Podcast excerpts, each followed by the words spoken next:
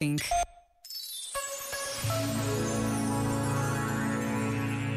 Escreveu Bento XVI. Gostaria de dizer a todos, também a quem se encontra num momento de dificuldade no seu caminho de fé, a quem participa pouco da vida da Igreja ou a quem vive como se Deus não existisse, que não tenhais medo da verdade.